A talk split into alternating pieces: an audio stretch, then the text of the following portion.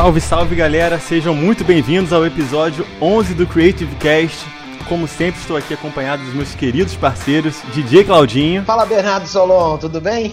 E MC Diego. Só digo uma coisa a vocês: com o clima lá em cima, preparado para mais uma obra-prima. Levando uma batida de boas ideias, com o maior carinho para vocês que estão escutando a gente. Hoje o nosso episódio faz uma viagem de moto passando pelas bandas da Tijuca, Andaraí Grajaú, até chegar na Alemanha.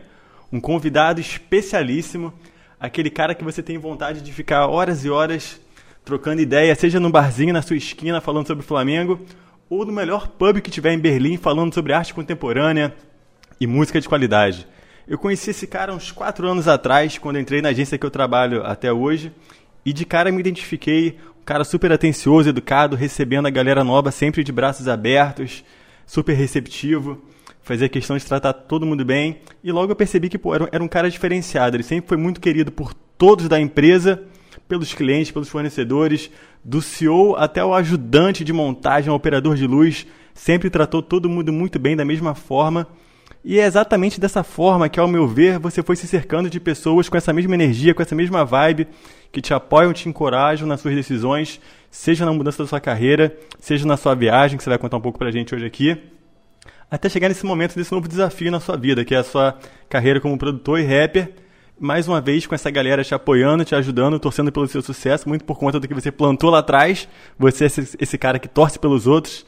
Então nada mais justo do que ver porra, sua carreira nascendo com tanta gente torcendo e te apoiando. Seja muito bem-vindo, Pedro Paulo Moraes. Ah, um grande prazer estar aqui com vocês. Pô, muito obrigado aí pela descrição, Bernardo. Pô, acho que nem, nem esperava assim é, que, que fosse, enfim, tão, tão importante assim essa passagem lá pela agência e tudo que você descreveu aí. Claudinho, obrigado também aí. Diego, tamo junto. Acho que o papo vai ser bom pra caramba. Tem bastante coisa para contar aí, para falar. Trajetória é um pouquinho emocionante. É isso aí, cara. Introdução justíssima, cara. Solta a vinheta aí, DJ. Creative Cast sua vitamina de boas ideias. Então, maravilha, Pepe. Muito bom te receber aqui. Acho que você pode já começar contando pra gente, cara, um pouquinho da sua história. Como é que você foi parar nessa área de eventos e até mesmo já ir traçando um paralelo, cara, com seu seu gosto pela música, seu interesse. Você acha que de alguma forma esse seu interesse te levou até mesmo involuntariamente, cara, para essa área de entretenimento e eventos? E aí queria que você contasse um pouco pra gente desse início aí, como é que você foi levando as duas coisas. Certo, assim, acho que tudo começou é, naquela fase ali no meu período onde eu tinha 17, 18 anos, que, enfim, você sai do ensino médio, vai ingressar na faculdade, tudo numa velocidade, é, assim, incrível. E, e, eu precisava de um trampo, né, cara? Eu precisava levantar dinheiro, enfim, sou de uma família de classe média aqui da Zona Norte, então normalmente você precisa de grana, até como jovem, né? Você quer sair, fazer suas coisas e e aí a primeira oportunidade que eu tive foi de trabalhar numa empresa de cenografia, que eu trabalhava na verdade como um ajudante de montagem mesmo, né? Que era uma empresa que minha mãe trabalhava e ela conseguiu uma vaga para mim. Só que ela falou assim, cara, é peãozada, para ir montar a estrutura, lonar, enfim, quer? Falei, pô, com certeza era uma grana boa na época, eu recebia acho que toda sexta-feira, enfim. E ali foi isso, assim, um pouco do que você descreveu lá no início, é, eu sempre tive uma facilidade grande de me relacionar com as pessoas. E eu comecei a abrir portas através é, desse ambiente de trabalho. Eu trabalhava na Sapucaí, foi o primeiro lugar que eu, que eu fui trabalhar. A gente montava lonando tudo mesmo, várias estruturas de dos setores de entrada, a gente montava toda a parte de sinalização. E aí dali eu fui, eu encontrei o Diego, né, que era o cara que era meu líder na época, era o coordenador. Opa! Ah, Diegão. e é o cara gente fina pra caramba. Tem, na... é o cara gente nada fina pra isso. caramba. Infelizmente. Cara muito legal, até hoje meu irmão. E, e o Diego me levou para outros jobs. E, a, e em paralelo, eu ingressei na faculdade de Publicidade e Propaganda. E, enfim, aí casou tudo, né? E foi uma época de pré, é, Olimpíadas, pré-Copa do Mundo, então tinha bastante trabalho nesse mercado, nessa época. E... Mas, mas nessa época aí você já tinha algum interesse pela música ou você foi conhecendo a música também por estar tá trabalhando ali em evento, vendo as coisas acontecendo? Então, eu sempre tive. Eu, a música sempre me acompanhou desde moleque, assim. Legal. A primeira letra que escrevi, eu tinha 12 anos, assim. Na época a gente curtia muito Forfã, né? As bandinhas daqui do, do Rio. Ih, Bernardo Gama. e eu lembro que, que eu, junto com um amigo que tocava violão, a gente escreveu uma letra. Eu escrevi uma letra, né? Ele fez o arranjo. Só que nem, nunca tive ninguém na minha família ligado à música. Então eu teve um hiato gigantesco aí até eu me aproximar da música novamente. Que aí chegou nessa parte que, que eu calhei de fazer um evento no Rock in Rio.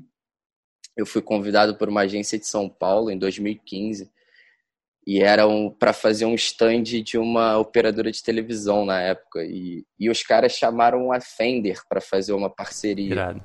e eu fiquei responsável exatamente para fazer é, esse link, enfim, com a, com a Sky, a Fender e, e, e idealizar ali como é que seria a ação como um todo né, no stand. E aí eu me apaixonei, assim, eu falei, caraca, e os caras trouxeram uma galera da gringa, tinha guitarra pra cacete, baixo e tal. E aí eu saí dali determinado, né? O Rock in Rio são 15 dias, então, cara, 15 dias trampando com os caras e respirando música ali. E eu saí determinado, falei, cara, eu vou aprender a tocar um instrumento. E, e comprei um baixo, assim, eu peguei o cachê desse evento na época, peguei a grana, comprei um baixo, enfim, um baixo usado e fui à luta, assim, comecei a estudar e, e enfim. Aí fui tocar, fui participando de outros projetos musicais ao longo e em paralelo trampando com evento, trampando em agente e ao mesmo tempo também teve alguns momentos que eu me retirei do mercado de eventos porque eu precisava estagiar por conta do, da faculdade, então tinha que ter mais horas de estágio. Uma correria louca, mas a música sempre ali do lado, sempre acompanhando, sempre né, nunca, nunca morreu. Sim. E em que momento você foi sentindo que estava ficando um pouquinho desgastado ali da área de eventos e precisava começar a pensar no fato dessa sua migração de só para música mesmo, para sua carreira como produtor? Qual foi o momento que você falou, cara, tá na hora de começar a pensar em dar essa virada de chave e tal? Eu acho que foi ali no. Eu, eu toco baixo há seis anos, né? Então, ali no meu segundo. No, quer dizer, há dois anos atrás, eu entrei num primeiro projeto musical, assim, que era uma coisa mais séria, com uma banda e tal. Uma galera que tinha uma agenda de show. E aí eu senti o gostinho daquela coisa de ir para estúdio, ensaiar e pô, se preparar para ir para um show e tal. E eu falei, caraca, velho, e toda vez que, assim, eu falei, é isso que eu quero fazer da minha vida, sabe? É, é um momento que eu sinto mais pleno, assim, a coisa, é, não sinto a hora passar, enfim. E aí depois, logo depois, esse projeto não foi muito longo, aí depois eu fui para um outro projeto que realmente foi o projeto mais sólido, assim, de música que eu tive antes desse projeto solo, que foi a La Bandita, e, e ali a gente fez bastante shows, assim, a gente ficou quase um ano tocando junto e ensaiando e tal. E aí eu fui vendo que, que cara, eu, e a vida de eventos é isso, você tem que dedicar sua vida toda aquilo ali, você não pode ter uma outra coisa em paralelo, assim, é, é, é impossível, é impossível. E enfim, aí eu tive que tomar uma decisão de, de falar, cara, preciso, preciso, assim, se eu quero seguir profissionalmente, se eu quero chegar em algum lugar com a música, eu preciso focar na música e abrir mão do mercado de eventos. E aí, Pepe, uma pergunta que eu tenho de curiosidade. Você falou que não tinha ninguém de música na sua família, né? Normalmente é, isso acontece também em outras profissões, mas você usa sempre uma espécie de mentor, alguém de referência para você, de alguma maneira, entrar de cabeça nessa nova nova profissão, que quer que seja. Como é que você fez isso? Como é que você se conectou com essa galera, assim, para de alguma forma saber que era aquilo que você, que você queria fazer para a tua vida? Cara, foi meio que na emoção, assim. Te falo que não foi uma coisa muito lógica, sabe? Foi uma coisa meio que aquilo. Eu me apaixonei. Eu sempre curti muito é, esse lado eu sempre pesquisei muito é, como as músicas eram produzidas, quem fez o baixo da música tal do Marvin Gaye. Eu sempre fui um cara meio assim. E, e aí eu vi que o baixo era um instrumento que, enfim, que eu, que eu tinha uma admiração grande pelo baixo, assim, era pelo estilo de música que eu curto. Curto muito soul music, é, é, enfim, um dos meus, um dos meus artistas favoritos é o Tim Maia. E eu sempre gostei muito da coisa groovada, e o baixo para mim é o que é a alma do groove, assim. E, e, e aí foi meio que me levou a aprender a tocar baixo, assim. E confesso também, é, agora também sendo até um pouco desleal com a galera do baixo, eu achei que era o instrumento mais fácil de se tocar, pelo fato de só ter corda. que não é uma verdade. Não, eu queria falar que é, que é interessante é que além de não ter ninguém na família como músico, né? Assim, é, não ter essa referência dentro de casa ou próximo, é, você também vai se interessar, não se interessar por música, porque, como você falou, você já é, gostava, já tinha curiosidade e tal, mas você vai se interessar em tocar um instrumento já numa idade um pouco avançada, que não é comum, né? Normalmente a molecada começa super cedo a, a brincar, assim, meio descompromissadamente, até porque né, não, tem muito, não, não tem que trabalhar e tudo mais, é, e acaba que alguns seguem na carreira, alguns viram grandes artistas, outros viram músicos super. É, é é, conceituados e tudo mais, e outros simplesmente seguem na música como hobby. E você entra nessa história já um, numa idade um pouco mais avançada, o que requer um pouco mais de coragem, né? Porque em algum momento você entrar nesse mundo e, e falar assim, não, cara, é isso que eu quero fazer, é, é um desafio a mais, né, Pepe? Cara, com certeza, Claudinho, com certeza, assim, eu eu tinha eu tinha esse, esse sentimento muito forte dentro de mim assim na época de tipo caramba, já tô velho, já tenho 20 anos, assim, a galera tá tocando há 10 anos. E, tipo, amigos meus que já tocavam, como você falou, desde os 13. E, e eu via essa galera tocando, eu ia pro estúdio, às vezes, para acompanhar ensaio de banda de amigo meu. E, e eu falei, cara, eu tô com 20 anos, a galera tem 10 anos de prática aí na minha frente, sacou? Como é que, como é que eu vou chegar lá, né? Peraí, Pepe, vamos fazer uma pausa reflexiva aqui, cara. Porque você falou que 20 anos, você tá, você tá muito velho. A gente só queria fazer uma pausa dramática aqui, que tem uma galera aqui que já chegou quase ao dobro da cidade. Eu queria fazer esse momento de reflexão e voltamos é. aí. Desculpa a interrupção. Com certeza. É, eu acho que eu não vou nem mais voltar. eu, eu, daqui eu vou ficar por aqui mesmo, gente. Um abraço, hein? Não, no, no, no sentido de aprender um instrumento. Não, né? claro. Então, Claro. obviamente, que é uma vida muito curta. Mas é claro que, que eu fiquei com medo gigantesco, assim. Eu falei, ah, será que eu vou chegar em algum lugar? Mas aí você também vai fazendo os cálculos, eu sou um cara muito calculista nesse sentido. Então eu falei, ah, se 10 anos eu vou estar com 30, então, porra, de repente eu vou estar tocando bem com 30 anos. Então.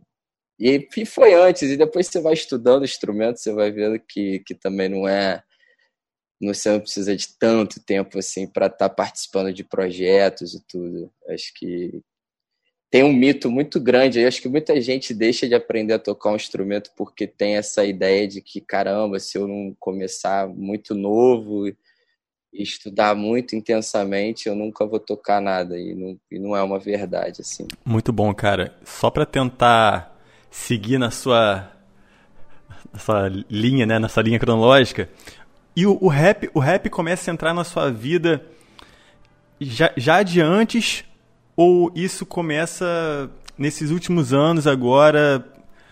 Como, como é que foi? Como é que o rap bateu aí na, na veia? Cara, o rap sempre teve presente na minha vida, sempre, assim, desde moleque. Eu comecei a escutar rap, eu tinha 9, 10 anos que é até uma idade relativamente engraçada, porque o primeiro grupo de rap que eu comecei a escutar foi Racionais MC. E Racionais MC para uma criança de 9, 10 anos é até meio, meio engraçado. Mas eu e eu gostava muito assim, como sempre gostei assim, é essa coisa de de você se transpor para dentro da música, que eu acho o rap ele tem a capacidade de fazer isso muito bem você se vê naquele cenário, né? Às vezes você escuta uma música do Racionais e você, você vê, sei lá, é, Diário de um Detento. Cara, você parece que você entrou no Carandiru lá e viu cena, cena por cena, é, né? Por mais que tenha várias vertentes, né, cara? O rap tem esse poder de realmente a galera botar ali na letra, seja qual for a realidade de quem tá escrevendo ali, você sente que tem costuma né, ter muita verdade sempre ali Sim. na letra do rap, né, cara? É uma imersão muito sinistra. É, acho que é, do, é, dos estilos mais viscerais que tem, assim, que você entende que aquilo ali é. Não tem como ser.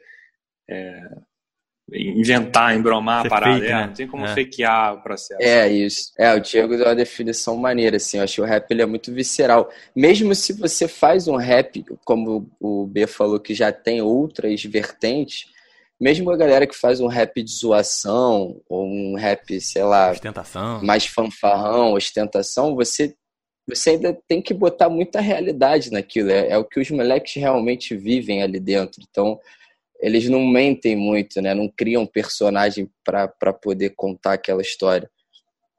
E, e aí eu sempre gostei muito do rap, assim, nunca, nunca, nunca foi o único, único estilo musical que eu nunca parei de escutar, assim. Tem alguns estilos musicais que às vezes eu dou um hiato, assim, tipo rock, um rock, eu tô voltando a escutar rock agora, eu tava uns sete meses sem escutar rock.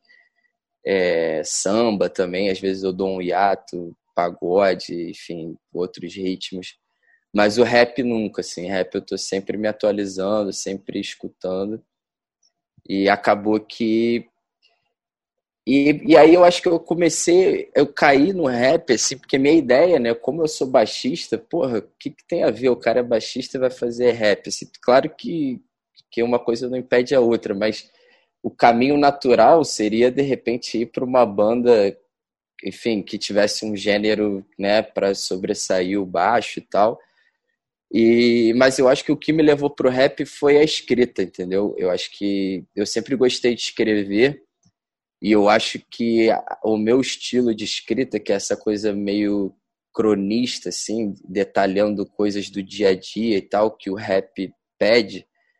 Então, acho que meu estilo de escrita combina com o rap. Eu acho que meu jeito de cantar, enfim, meu, meu lifestyle como um todo mesmo, acho que é muito. tem uma identificação muito, muito forte com o rap, assim. E você acha que durante a pandemia a gente viu uma série de, de artistas dos mais variados setores, assim, que se sentiram muito provocados é, por ter é, não só um processo único sendo vivenciado, como muito tempo também para poder se dedicar, às vezes, a, a, a tarefas que eram mais mais difíceis de se dedicar.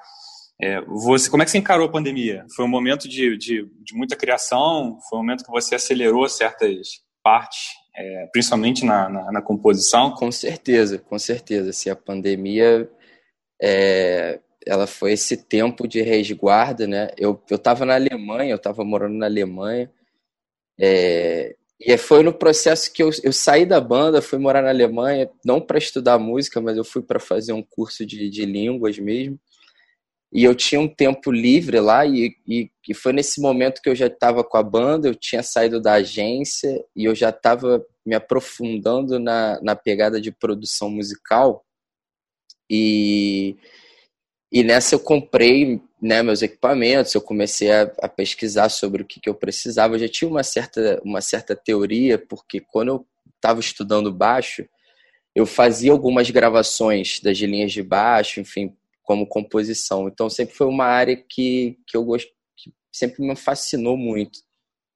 E quando eu fui para a Alemanha, é, o câmbio ainda estava relativamente ok, eu consegui comprar uns equipamentos baratos lá e, e, software e tal, e comecei a. Eu tinha relativamente bastante tempo livre lá, e eu caí matando, assim, produção de, de beat, produção de arranjos, comecei a samplear algumas coisas que eu já já vinha escutando e, estava fluindo, assim, cada vez mais evoluindo. Porque eu sou um cara meio chato, assim, quando eu quero fazer uma coisa, até minha, minha esposa às vezes brinca comigo que ela fala, caraca, você sei lá, que é aprender a cozinhar. É, é 24 horas falando daquilo, entendeu? E estudando aquilo e fazendo isso. E na produção não foi diferente, assim, eu caí engolindo, assim. E aí eu fui vendo uma evolução bacana. E quando caiu a pandemia, eu fui, eu voltei para o Brasil, né, por conta do, enfim, foi necessário. O meu curso tinha, é, eles tinham pausado o curso. Eu estava morando na casa de uns amigos e, enfim, já não, não tinha problema de ficar lá, mas também, cara, o melhor cenário era voltar para o Brasil, né? E aí eu voltei para o Brasil e, e aí a ficha caiu ali, né? Tipo, caramba, né? Não tinha mercado, mercado de trabalho, né? Enfim, a grana também ficando cada vez mais escassa. Eu falei, cara, não, não posso me perder e vou focar no que eu já venho fazendo. Então, comecei a, a produzir mais e escrever mais até que eu apresentei o projeto para um amigo em junho, foi em junho desse ano. Aí eu falei, cara, aí eu mandei uma guia, foi até do centro do Grajaú, que é esse single que a gente vai lançar agora nesse mês. E, e ele falou, caramba, cara, tá irado, tá muito maneiro, assim. Eu não tinha mostrado para ninguém, assim, eu sou um cara também meio, no início, assim, eu, eu era meio tímido, né, de mostrar os projetos. E, e, aí começou a fluir, aí a gente gravou e gravamos muita coisa à distância também, a gente mandava track e, e mandava, enfim, mixava e ia mandando por causa da quarentena. Foi legal pra caramba também o processo de produção, né, sem, sem poder encontrar. E foi aí, assim, é um, aconteceu numa, numa época adversa, né, mas, mas teve um, teve um resultado muito bom. Assim. Nessa sua volta da Alemanha, cara, você chegou a ter algum momento de, de dúvida, assim, porque o mercado é totalmente incerto, né? Mas você chegou a botar na balança, tipo assim, cara, mergulho de cabeça no meu sonho, agora é a hora, vou aproveitar o momento. Você chegou a cogitar a voltar ao mercado, assim, como é que foi esse momento ali? Cara, pisei no Brasil e agora? Vou com tudo pro meu sonho ou dou um passinho para trás? é, foi, cara, foi um movimento meio por osmose, assim, porque não tinha mercado, na verdade, né? Eu voltei, cara. Não é verdade. Eu, eu não tinha nem coragem de mandar mensagem pra galera assim, pô, e aí, tem o job para fazer, porque eu sabia que, que, assim, era negativo certo, né? E eu falei, cara, é o que eu tenho. E vou e assim, e, e o processo também, né? É, conforme você vai se descobrindo, conforme as coisas vão, vão tomando forma, essa coragem ela fica cada vez maior também, assim, eu acho. Você acha que, de certa forma, o fato de não ter um mercado, que era o mercado de eventos que você né, é, é, exercia suas funções, o fato de não ter um mercado, de certa forma, pode ter ajudado? Um. E dois, é, o processo, de, o processo criativo, né, de, de escrever, de, de, de, produzir os beats e tal, também ajudou ao longo do período dessa pandemia? Assim, foram duas coisas que, que ajudaram ainda mais você ir à frente? Primeiro, porque você não tinha um mercado para o qual voltar. Segundo, que pô, se envolver num processo de criação, de, de descoberta e de evolução constante também é, é, bastante, é, motiva bastante, né? Você acha que isso, isso, na verdade, te ajudou a seguir em frente? No segundo, até como saúde mental, né, Claudinho? Com certeza. Cara, com certeza, sim, com certeza. É, é positivo para as duas questões, assim. Não tinha mercado e, e, cara, também não vou me deixar cair numa deprê e arrancar meus cabelos, o que, que eu vou fazer.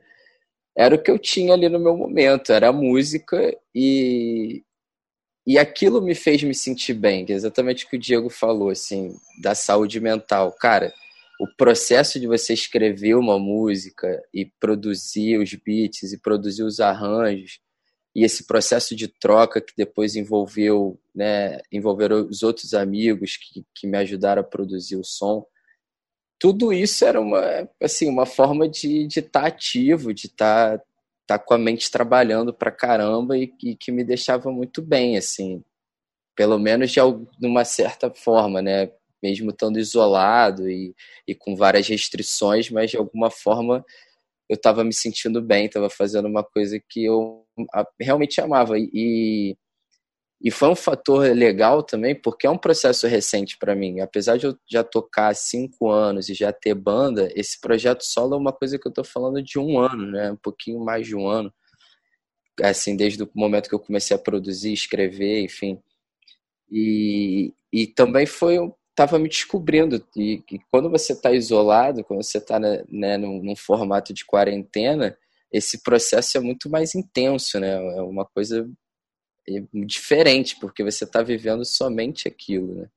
Então foi, foi, foi de verdade. É, e o, e, o, e o que é mais legal nessa, nessa história toda é que longe de você gostar do momento que você está passando, né, que estamos passando, né, não estamos nem entrando nesse mérito, é, eu também tinha essa observação muito bem, bem trazida pelo, pelo Claudinho, de que foi um momento que você, cara, não tinha por onde correr. Então, já que você tinha algo a canalizar, você foi para ali e justamente te ajudou a impulsionar você para ir é, adiante. E aí, cara, uma coisa que você falou, tipo, ah, até minha mulher reclama um pouco de quando eu, eu me interesso muito por uma coisa, eu saio pesquisando, falo 24 horas.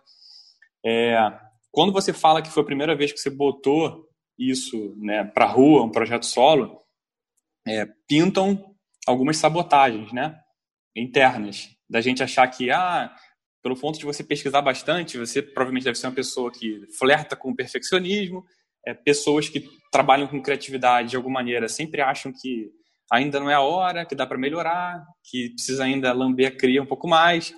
Como é que você, como é que você lidou com essa situação e, e de que forma você achou que, que era o momento, assim, que deu estalo e falou assim, cara, isso, isso tá pronto ou é, vai ficar pronto no momento em que isso se torna realidade?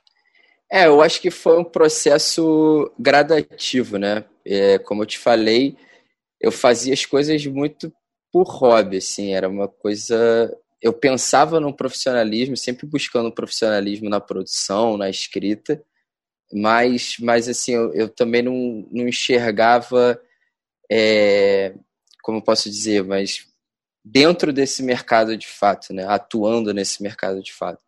Isso foi se construindo através do processo de produção. E, eu, e assim, eu, eu tenho três, quatro amigos que estão envolvidos nesse processo junto comigo, que já tem um projeto solo, que já está bem encaminhado, que já estão fazendo show, já tem uma agenda. E, e, amigo é muito bom por isso também, né? Que os caras te puxam e, e é a melhor coisa. Os caras, não, a música tá boa, vamos lá, irmão, tem que botar cara, é isso aí. Às vezes você chega negativo, né? E o, e o legal, Pepe, é que você se cercou, como eu falei lá naquela fala inicial, não só dessa galera que já tá envolvida com música, mas de amigos e profissionais que te ajudam em várias áreas. Você, porra, tem um puta fotógrafo ali com você você tem uma pessoa te ajudando nas redes sociais, você tem um cara que vai te ajudar dando toque na lista, sabe? Então você tá super bem cercado, assim. Essa galera que veio, embarcou na sua ideia, assim, foi natural, você foi mostrando o trabalho, a galera foi comprando a, a ideia junto. Como é que foi juntar esse time aí? Foi, foi exatamente por aí, assim, né? É, onde que, que, juntando as duas perguntas, que é a questão onde que eu vi que realmente estava um, uma coisa de verdade, que estava criando forma, foi exatamente nesse momento que eu comecei a apresentar o som e a gente eu a, quando eu peguei a, a, eu mandei a primeira guia essa música ela se transformou muito. Ela começou num sample de uma música da Amy House e depois a gente é, resolveu fazer um arranjo mais orgânico de guitarra que foi o Calvano e tal e como o B falou assim a sorte que eu tive de ter grandes amigos do meu assim ao meu redor e, e por, por um certo carinho, por uma admiração pelo trabalho, porque eu acho que o trabalho também é, está à altura dessa admiração dos, dos amigos que falam, porra, caramba, tá muito legal, e ao mesmo tempo quer somar. E como o, o Bernardo falou, cara, o fotógrafo que fez o, o meu ensaio, que é o Jorginho, que é um cara incrível, o cara trabalhou com já artistas fodas aí que estão no mercado, Emicida, Duda Beat, enfim já fez foto para uma galera. E, e o cara embarcou na ideia, velho. Ele falou: não, vamos lá, vamos fazer as fotos, o trabalho tá maneiro, porra, a gente é irmão. E assim, eu tenho um orçamento muito curto para fazer tudo, assim, a grana é muito curta, então tem que ter muita criatividade também.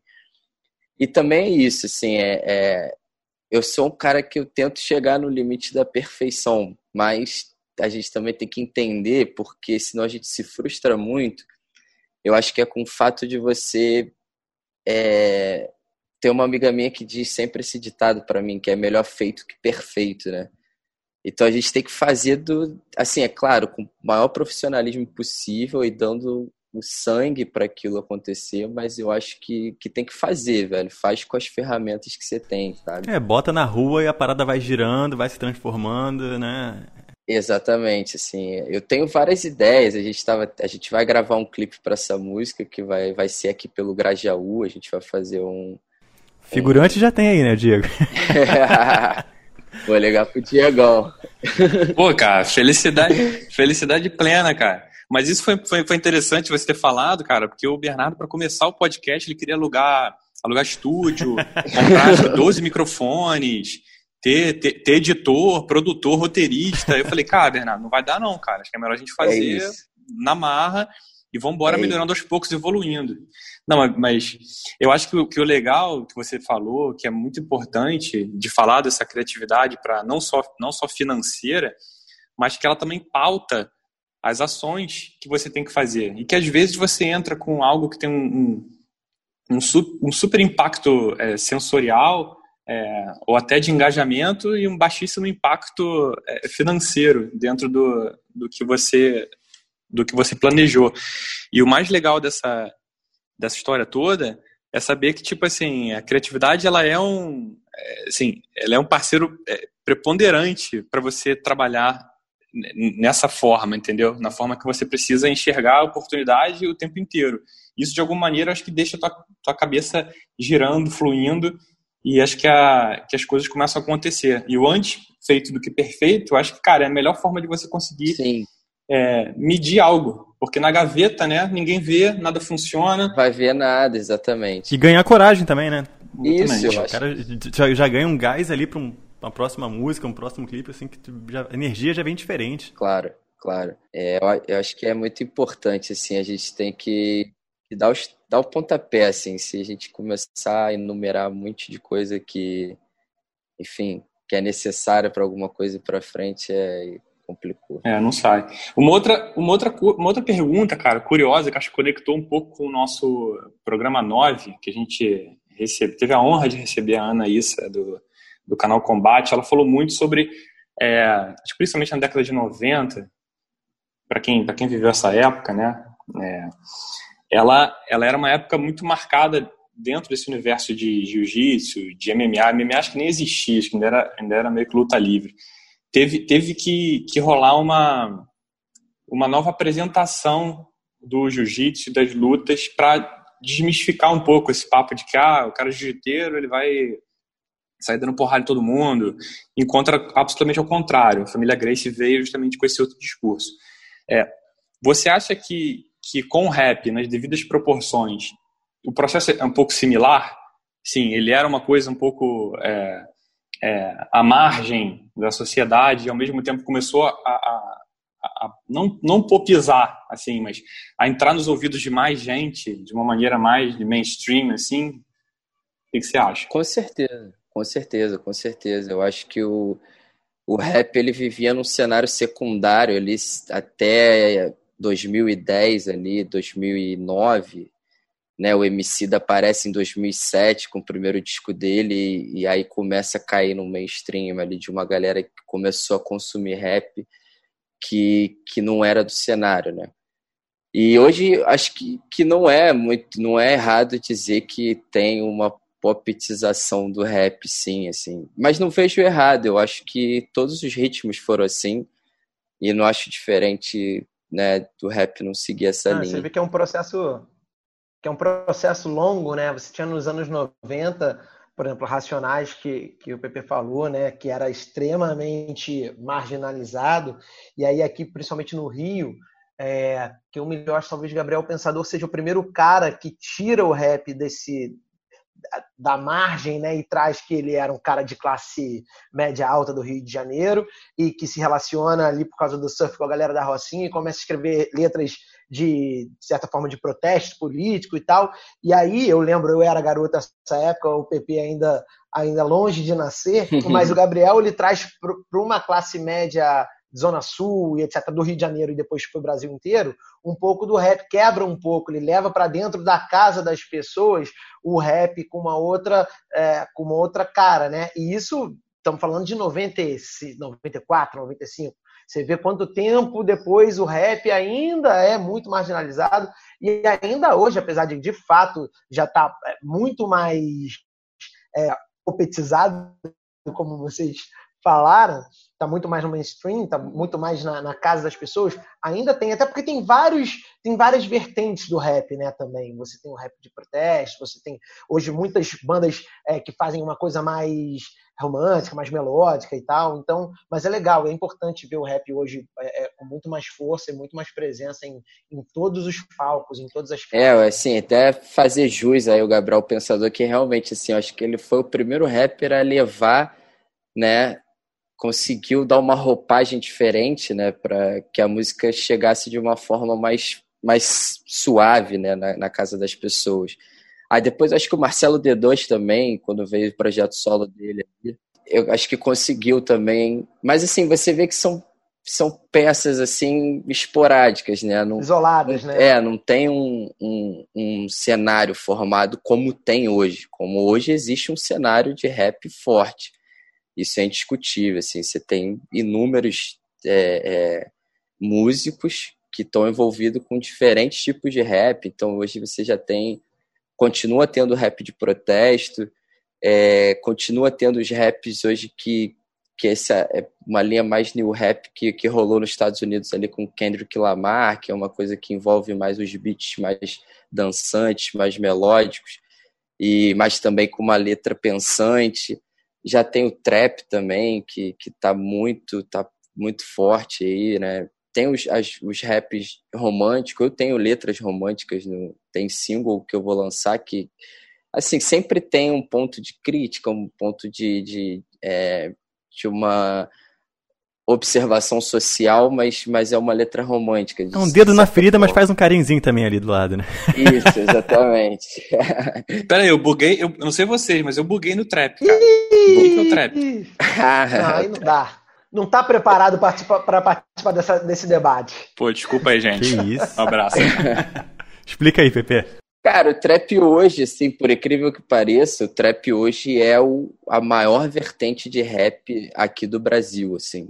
É incrível, porque eu também, até um tempo atrás, eu vou confessar aqui. Opa! É, porque é um estilo relativamente recente. Ele começou nos Estados Unidos, né, com as trap houses, que são esses lugares que vendem droga e é uma música meio psicodélica, com umas batidas muito psicodélicas. Eles muito abusam... efeito, né, cara? Tem muito efeito na Isso. voz. Eles abusam muito do autotune, né? Então, é uma música muito, meio chapante mesmo, assim, né? É, os beats são, são muito quebrados, né? Sim, sim. Você tem o que a gente chama de hi-hat, né? Muito marcante e tal. E, mas hoje é o que está em voga no Brasil, assim, veio lá de fora com Travis Scott, que são os caras grandes aí do, desse, desse segmento, e a galera aqui no Brasil tá, tá vindo forte também.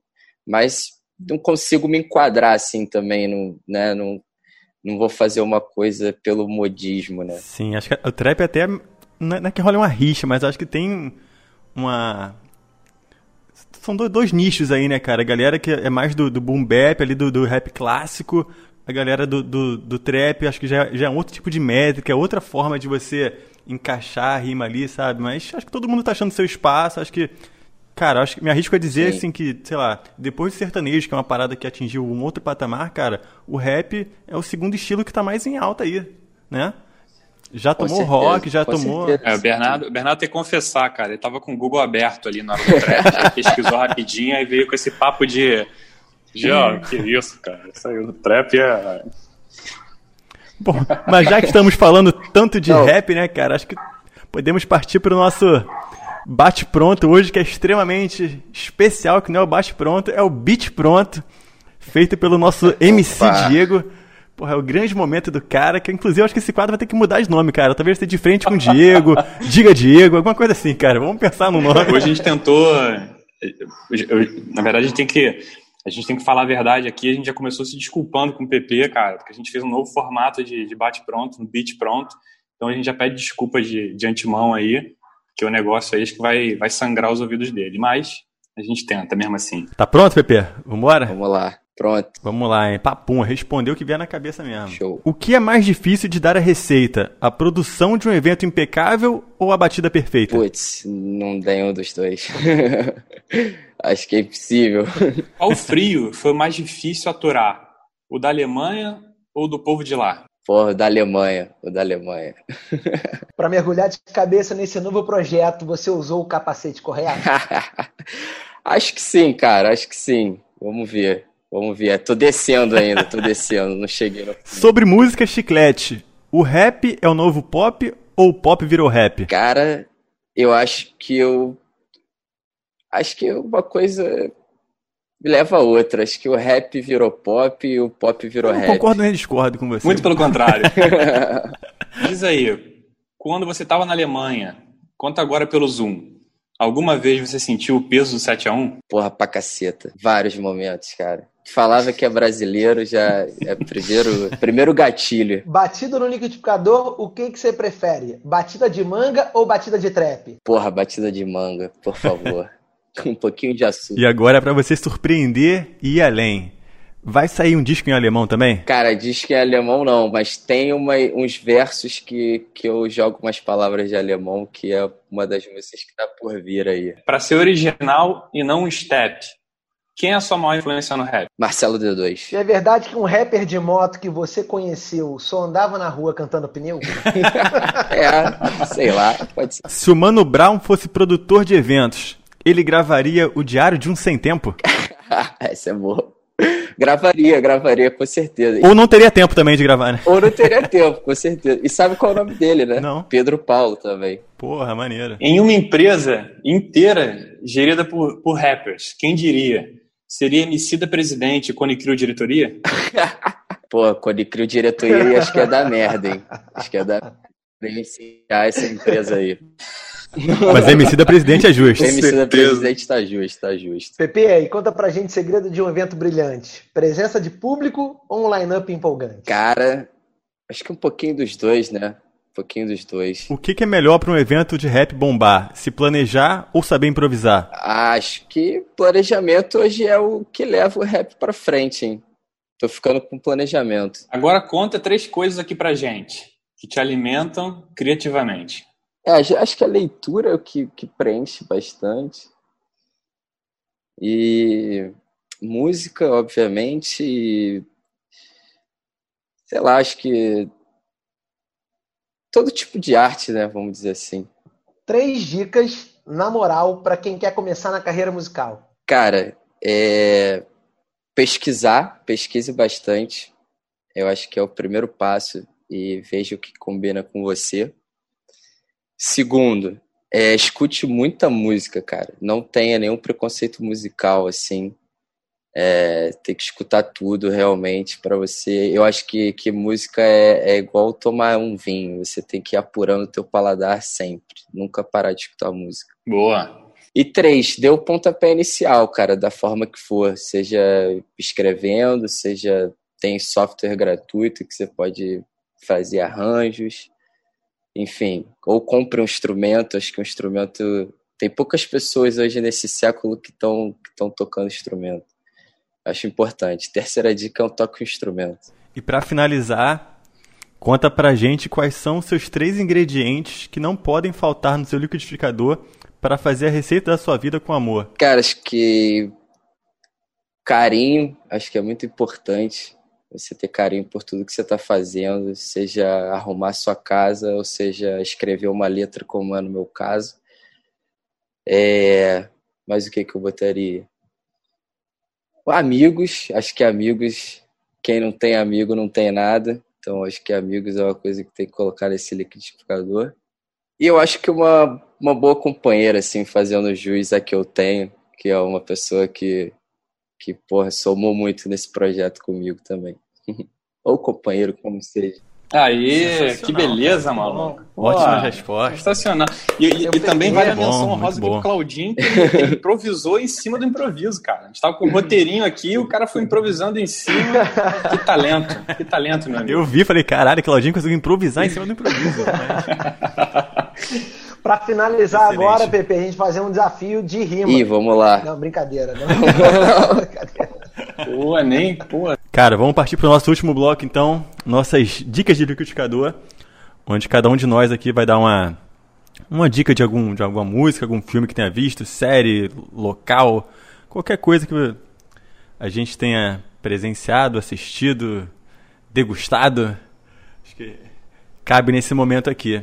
Então vamos começar hoje com MC Diego, que está inspirado. Qual a sua dica de hoje aí, Diego? Fala aí. MC Diego, cara, isso é uma boa. Bom, eu vou com eu vou com uma série documental que eu vi. Eu fui até eu fui até é, voltar aqui nos meus alfarrábios. Google, peraí, Google pesquisar. peraí. Quando eu tinha visto essa série, cara, eu descobri que foi esse ano. Então a parada realmente foi séria mesmo. Ela foi lançada em janeiro, eu não vi em janeiro, eu vi um pouquinho depois, que é uma série documental do Canal Brasil, que, que é o Milton Nascimento e o Clube da Esquina. O nome é Milton e o Clube da Esquina, é, que são, são seis episódios curtos, mas, cara, é de uma é de uma deliciosidade, assim. Eu que não sou o especialista aqui, dos três, dos quatro que estamos aqui, acho que eu tô, tipo assim, depois do último lugar. Mas como o PP me deu a abertura de dizer que não existe não existe preconceitos na música, eu me sinto um, cara muito letrado musicalmente.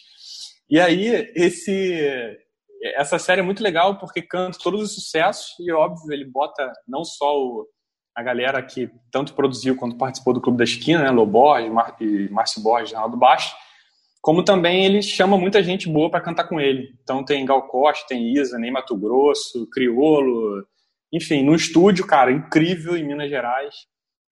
Então alterna entre esses duetos e as histórias contadas pela galera do Clube da Esquina. Então, muito legal, curti bastante e acho que vocês vão curtir também bastante. Maravilha. Claudinho, o que, que você apronta aí hoje? Então, falando de música e falando de nova produção musical, Pepe é um cara que está aí começando com seu trabalho solo.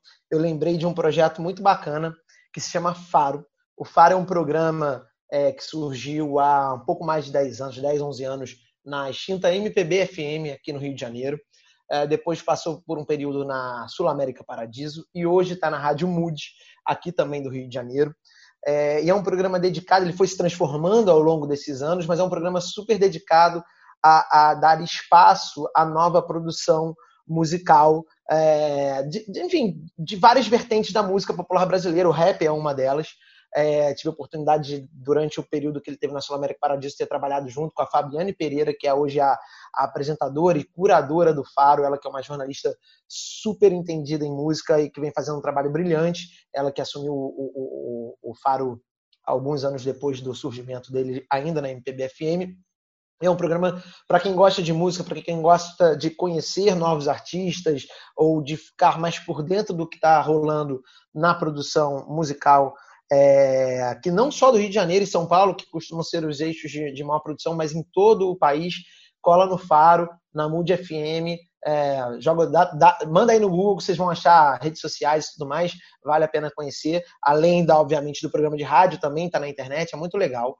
Faro, da Fabi Ane Pereira. Maravilha. Boa, Claudinho, mas ó, eu casaria um lobo guará que o Bernardo não pensou no Hoje Não Faro quando você ficou falando do Faro aí, cara. Pra mostrar esse. Eu me cocei aqui, cara. Eu me cocei aqui. aqui. Dicas da Record. As dicas da Record só são do Bernardo. Não, não, não, é, não é comigo. Fala aí, é Pepe. Trouxe alguma dica pra gente hoje, cara? Cara, eu vou indicar aqui o, o novo projeto do, do D2, já que eu acabei falando dele aqui durante a, a entrevista. É Assim Tocam Meus Tambores, que é um projeto que ele fez audiovisual, que, que é uma sequência, acho que de 10 músicas, se eu não me engano. E ele gravou tudo na casa dele, enfim, durante a quarentena e, e mostra bem ali o processo de criação, como foi possível fazer as coisas mesmo mesmo durante a pandemia. E é um projeto bem legal, assim, um projeto que tem uma estética muito bonita. Tô querendo ver, cara, ainda não vi não, mas tem uma galera falando mesmo. É, o projeto tá bombando aí na galera do rap, enfim, vou fazer juiz aí pra, pra minha galera também. Boa, boa. Boa. É, o, o D2, que, que, que, que realmente o, o PP falou dele, é um exemplo. A gente falou um pouco antes sobre a evolução né, do rap e, e da, de como ele se tornou é, como ele entrou na casa das pessoas, o D2 é um baita de um exemplo, né? Que quando ele surgiu lá com o Planet, tinha uma pegada diferente. Muita gente, inclusive, durante algum tempo, até ficou meio aborrecida com o D2, quando ele, é, ali no início dos anos 2000, ele começa a trazer outros elementos, o samba muito presente. E, e eu, particularmente, gosto e acho que é evolução sempre. É, apesar de muitos é, fãs mais é. chiitas terem torcido um pouquinho o nariz, mas eu acho que hoje todo mundo entendeu e a importância do D2 realmente, principalmente ali no, no início dos anos 2000, de novo, levando o rap a um outro nível, a um outro patamar e fazendo com que o público entendesse melhor o que estava sendo feito. Bem, bem, bem lembrado. É, é um cara que não deixou de se atualizar, assim, né? Eu vejo os projetos dele, ele nunca tá para trás, assim, num, num, sentido conceitual da música, assim. Eu acho um cara foda nesse sentido. Boa. Seguindo nessa linha também, a minha dica, cara, é de um documentário que já tem mais de 10 anos, mas, porra, pra quem curte rap, principalmente quem quer entender mais sobre a história do, do rap carioca aqui, que é o documentário Lapa, do Cavi Borges e do Emílio Domingues.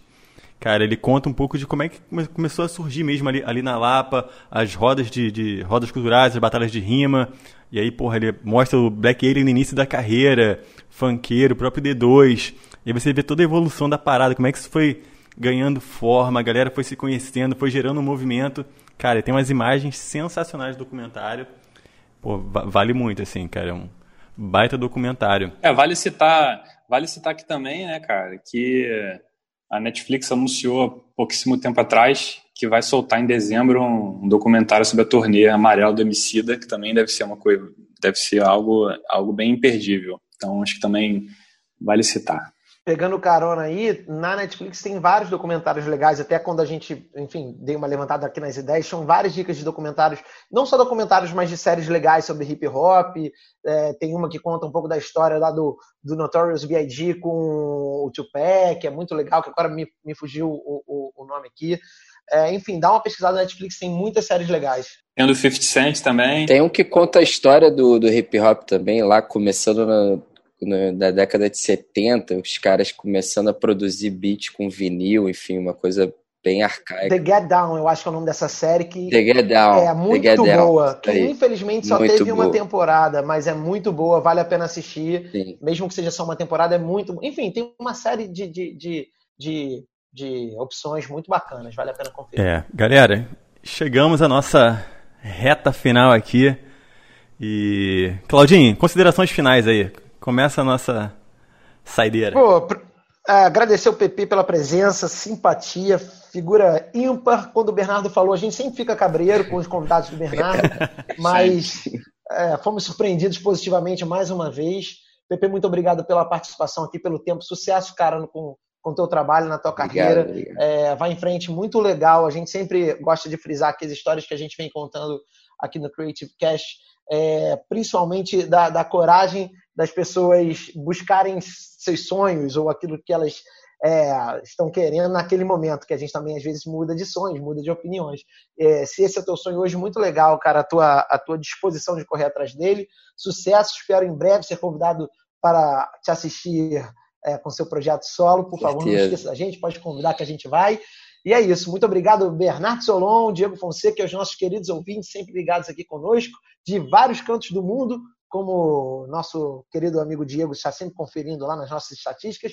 Um abraço e obrigado pela audiência. Oh, valeu, galera. Muito obrigado por mais um episódio. Obrigado por você que assistiu. Assistiu, eu sempre falo assistiu, cara, nunca, nunca me acostumo. Que ouviu até aqui a gente. É, uma coisa, um recado que acho que a gente nunca deu em nenhum episódio, nós também temos um e-mail como um canal de comunicação entre vocês, nossos queridos ouvintes, e a gente aqui. É, é o, o creativecast.gmail.com. Então, além do nosso Instagram, que é o creativecast, vocês também podem encontrar a gente por e-mail para mandar sugestões, para vocês contarem a sua história, para estarem aqui batendo um papo com a gente, indicarem alguém, enfim, o canal é absolutamente livre. Com tanta modernidade como essa, eu quero saber quando a gente vai aqui, é, divulgar nossa caixa postal, pô. É. é, cara. Brincadeira, quiser... e-mail, e-mail já virou coisa do, do passado. É, se quiserem mandar um corvo muito pra gente isso. também, cara, fiquem tranquilos. Mas agradecer muito a Claudinho, Bernardo, meus parceiros aqui de bancada. PP, Pô, muito obrigado pelo seu tempo. Que legal ver teu projeto, que legal ver tua vontade de colocar isso em frente. Eu já sabia que o Grajaú era berço de artistas, né? E olha que eu não me incluo, não me incluo nesse, mas, cara, todo apoio e todo sucesso para você. E obrigado mais uma vez por ter aceitado o convite. É isso, galera. Até semana que vem. Maravilha, cara. PP. Quero agradecer, cara. Agradecer muito assim, o convite. É, para mim foi, foi incrível aqui participar, poder falar um pouquinho do meu projeto. É, falar um pouco também, seguir lá nas redes sociais, né, Pedro Paulo. É, eu vou estou ali atualizando todo momento, estou fazendo pré-lançamento do Centro do Grajaú. Vai estar disponível em todas as plataformas de música, Deezer, Spotify. É, vai ter clipe, vai ter mais single por aí, enfim, tem bastante coisa. E agradecer muito a vocês pela participação. Para mim foi incrível estar aqui, trocar essa ideia e poder mostrar um pouco do meu trabalho. Maravilha, cara. A gente que agradece, porra, foi demais. Prazer revê-lo, mesmo que pela tela aqui, cara. Sem, sempre bom. Incentivar com uma cerveja depois. Exatamente, cara. E, pô, sucesso total. Estamos acompanhando aí sua carreira mais do que nunca a partir de agora e conta sempre com a gente que. Assim que tiver um show, eu mando convite aí pro Creativity. Demorou. Boa. É isso, galera. Até a próxima. Semana que vem tem mais. Arroba o CreativeCast. Vamos nessa que tá só começando aqui. Um abraço. Valeu. Valeu. Valeu. Até semana que vem. Creative Cast. A sua vitamina de boas ideias.